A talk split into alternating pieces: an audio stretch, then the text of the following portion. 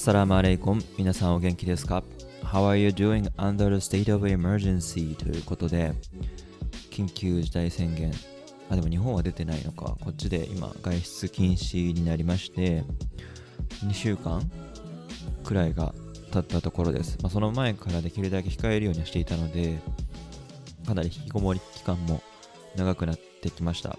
でもあの前回ご紹介した通り気が向けば散歩ぐらいはできる状態なのでそんなうつっぽくはなってないんですけど運動不足感は否めないかなというふうに思ってます。でもまあ元気にやってます。えー、前回ですね、ご紹介した同期のランニングコミュニティのメンバーなんかとも、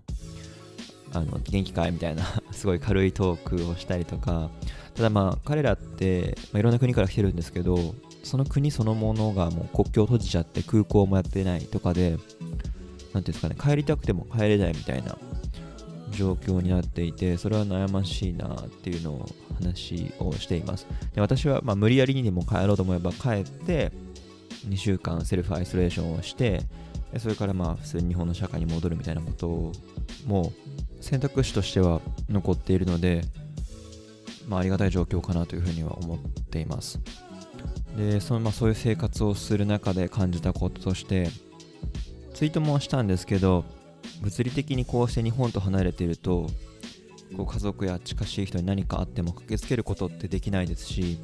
そもそも駆けつけるっていう行為自体が私がその人に一目会いたいという願望を叶えるための行動でしかなくてでそういう身勝手な行動で周囲を危険にさらすっていう状況は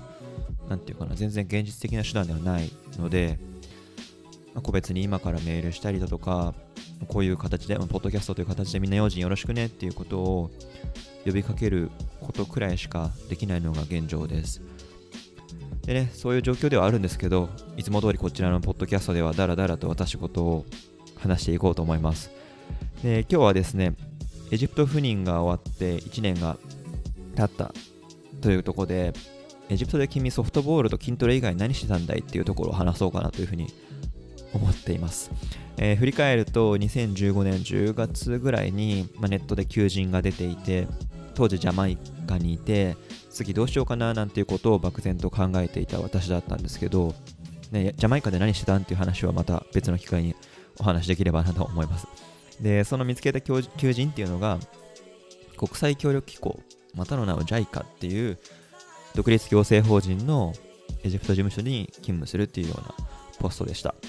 で今回はですね前半 JICA って何かみたいなところも、まあ、ご存知の方も多いとは思うんですけどちょっと社会科っぽく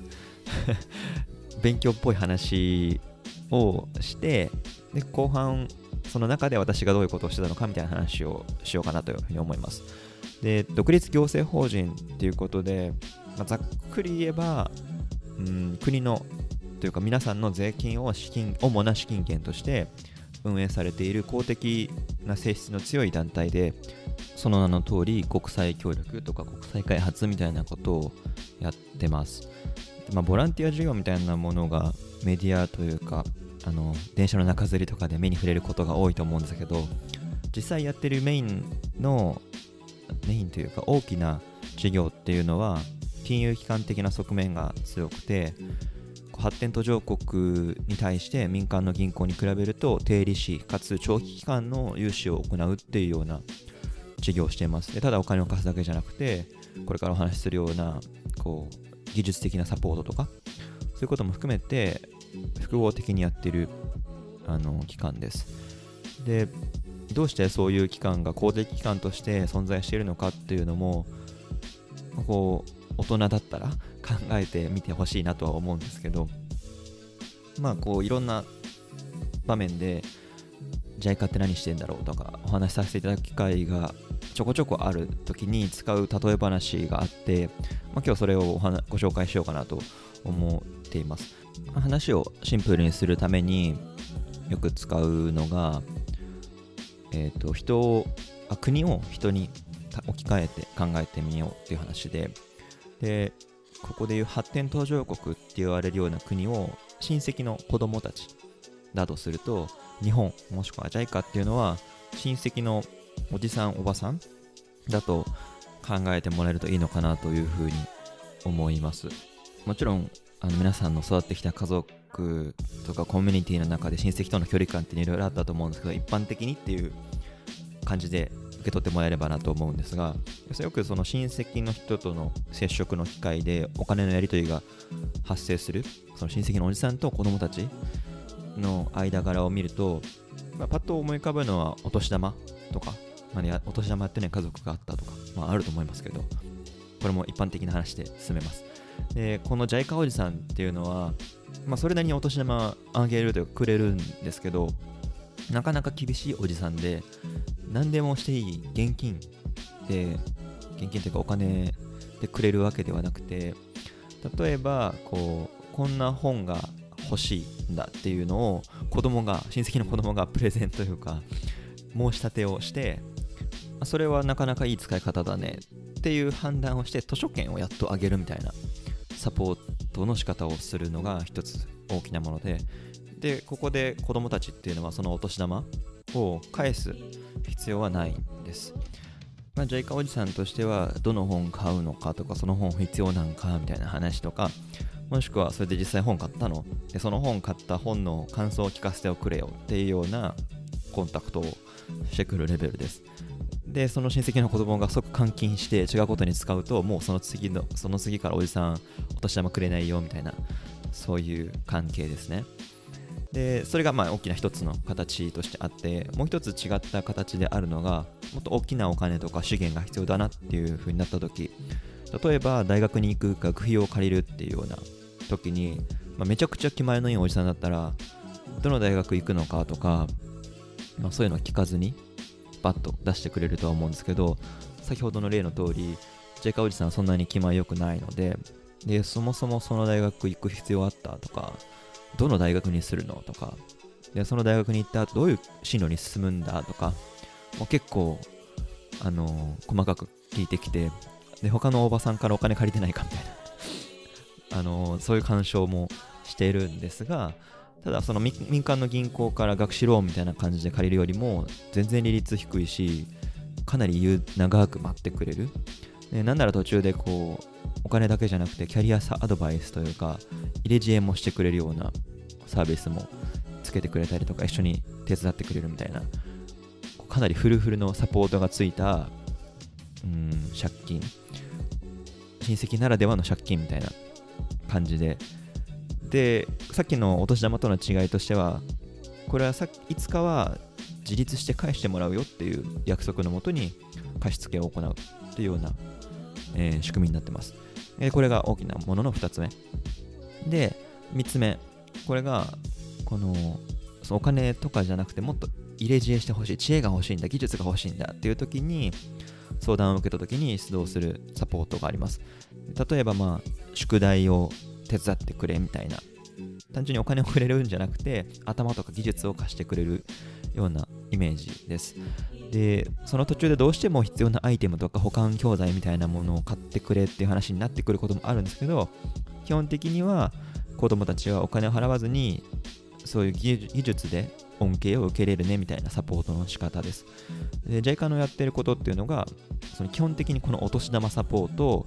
学費の借金サポート宿題手伝ってくれるサポートみたいなのが3つになってます。で要は今日はあの便宜上学費みたいな話をしてましたけど途中で。それが例えば家を借りるとか、うんと、車を買うとか病院に入院するとかそういう違った目的にももちろん同じような考え方でサポートしています。で、まあ、その3つの柱プラスで緊急事態が起こったらそっと細かいことをちょっと目をつぶって差し出してくれるみたいな関わり方もしています。あのね今日便宜上の分かりやすさ重視の説明なのでこうここで聞いている方でご担当の案件がここにカバーされてないジャイカの人もいるかもしれないんですけどご容赦ください。でもしくはその分野をこの例え話で話すときにどんな風に説明できるかみたいなヒントをいただけると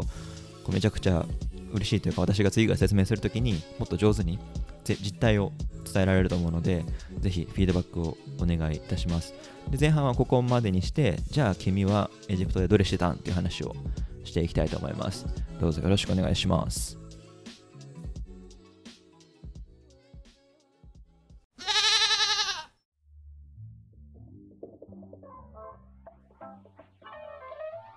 はい、ということで後半はジャイカおじさんのどんなことをしているかをイメージしていただいたところで私はその中の人としてどんなことをしていたのかっていう話をしていこうと思います。でメインは先ほどご紹介した3つの柱のうちの宿題手伝ってくれる人の分野少し固く言うと技術協力分野なんていうふうに言われるんですがまあ、この宿題の手伝い方っていうのもいろいろあるんですよね。それがその例えば小学生の宿題を手伝うのと大学生のレポートを手伝うのでは関わり方が違うよねっていうのは想像できるようにその国とかその、えー、と分野によっていろんな関わり方があるべきっていう話ででエジプトもその親戚の子供っていう感じで例えると結構もう大人になっている国なんですね。でどうやって大人って測るかっていうところだと、まあ、大きな柱としては GDP っていうような、えーと、経済水準がメインで、まあ、なんていうかな、人の年齢みたいな感じで見てもらえると、まあ、分かりやすいかなと思うんですけど、でまあ、歴史はあんまり関係ないですよ、もちろん。そのそこの国の経済がどのくらい潤っているかとか、どれくらい生産力があるかっていうところで測るんですけど、まあ、単純にその年齢が高ければとか GDP が高ければ大人、成熟した国かっていうところは違う指標なんかを見ないといけないんですけど、一般的な整理としてそういう風な見方をしています。で、ある程度大きくなってきたエジプト君には、こうジャイカおじさんは基本的にこう結構さっき言ってたような話だと学費の融通だったり家のメンテナンスとかそういうまとまったお金をポンと出してその後返してもらうっていうような事業を柱にやってます。で一方でこの宿題サポートっていうのも並行してやっていてでさっき言ったように分野によってはまだまだちょっと未熟なところもあったりするのでそういうところにあの手伝ってあげる。でプラスでこの大人になってきたっていう状況を踏まえて他のお友達に宿題を教えてみないみたいな誘い方をしてるんですね。でそれまでジャイカおじさんが 教えてきたこともあるしエジプト君が環境的に自分で高めてきたスキルというか、うん、技術があってでエジプト君のクラスメートにそれを教えてみればいいじゃないみたいなことをしてたんですね。でその想定されるクラスメートの行動を考えるとエジプト君ってこう位置的に2つの大きなクラスに所属していて1つがアラブ組もう1つがアフリカ組っていうクラス。2つをこうなんていうのかな。股にかけてる場所にいて。で私はこうエジプト君が力になれそうな分野とかもしくはアラブ組が必要としているサポートを必要としている分野っていうのを探りながら人を集めてジャイカおじさんの中の人として例えばその宿題を一緒にやる会場代とか移動の交通費とかいろいろそういうお金のことも含めてでそもそもそういう分野あるよねっていう提示をしながらこう力になれることをももしくは必要とされてることってあるよねっていうのをサポートしながらでエジプト君にとっても教えながらどんどん力をつけていってもらえたら嬉しいしっていう思惑もありでもちろんそのアラブ組のみんなのサポートになればいいよねっていうようなところで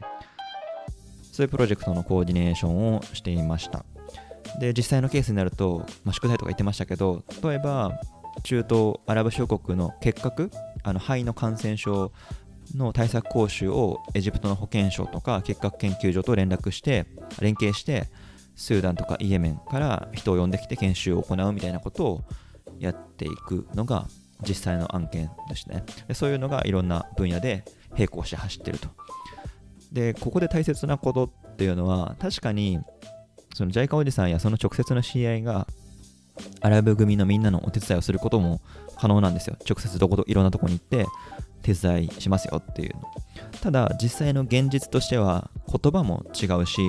そもそも持っている条件っていうのもそれぞれ違う。特に日本とそういう国では大きな隔たりがある。なんなら物理的に遠くて移動も大変だしお金もかかるっていうような課題があるので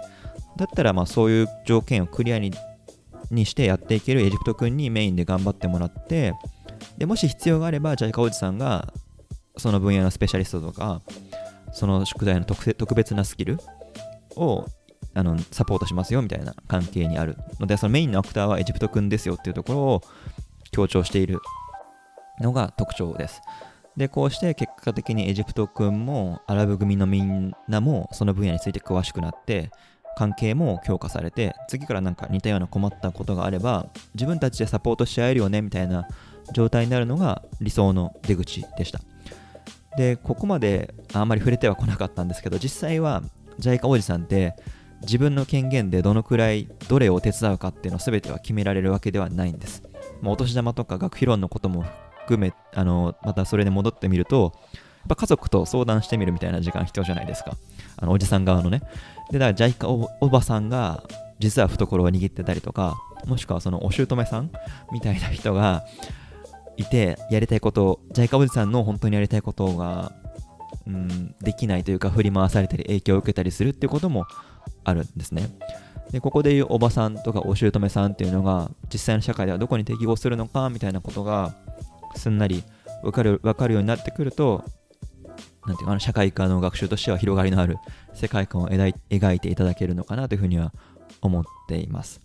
であの今回はそのちょっとおじさんやおばさんっていうジェンダー的にバイアスをかけてしまったストーリーになってしまったのは反省しているところなのでお好みによっておじさんおばさんをスイッチさせたり違う文脈で例えるよう例えようとしたらどういう風になるかなみたいなことを想像してみてもらえるといいのかなというふうに思います。はい。えっ、ー、と、で、ここまでで、ジャイカおじさんの脳細胞の一部として私が3年間過ごしていたっていう様子を、あの、知ってもらえたのかなというか、うん、結構概念的な話も多かったんですけど、イメージとしては掴んでもらえたのかなというふうに思います。まあ、改まってこういう風な、うん、仕事の話っていうのも普段しないですし、でもちろんもう求めれ求められればお話はしますけど、今日は押し付けるような形で あのお伝えしてみました。で、なんでこういう話を今のタイミングでするかっていうと、そのお年玉の話とかって、まあ、おばさん、お姑さんの話もしてましたけど、これ皆さんの税金を主に使ってるっていう話も冒頭してたように、こういうようなお金の使われ方もしてるっていうのも想像してみるとこう政治とかへの見方も関わるあの変わるのかなと。やっぱ実際自分の家計の中で考えた時に例えばお年玉に年の収入の何パーセントぶち込んでるのがいいんだろうとかいやでもお年玉の価値ってすごいあるよね子供たちと関係を作っていくことってどういう風な意味があるんだろうとかそれに対してどのくらいかけているのが適切でとかそういうのを考えてでこなんだろうなこれから政治家になるとか選挙に行く時にこの人はどのくらいそういう外を見て動いているのかなもしくは実際自分の家計が困った時にどういうサポートをしようとしているのかなとかそういうところまでアイデアを膨らませると立体的な意思決定というか政治参加ができるのかなというふうには思うので、ね、今いろいろ揶揄されていることあるじゃないですか。そういう時にもう次できることって何なんだろう。で、まあ、今外出しない時期がある中でとか政治にいろんな不満とかが出てきてる中でじゃあ投票活動行こうね。どういうところに投票するんだっけってところを一回考えてみれると有意義に使えるような気もします。はい。ちょっと最後ね硬い政治っぽい話になりましたけどでもまあまあ大人ここを聞いてる大人の皆さんには考えてもらっていいことなんじゃないかなと思うのでお話ししてみました。はい。ではまた次回もどうぞよろしくお願いします。皆さんお元気で。バイバーイ。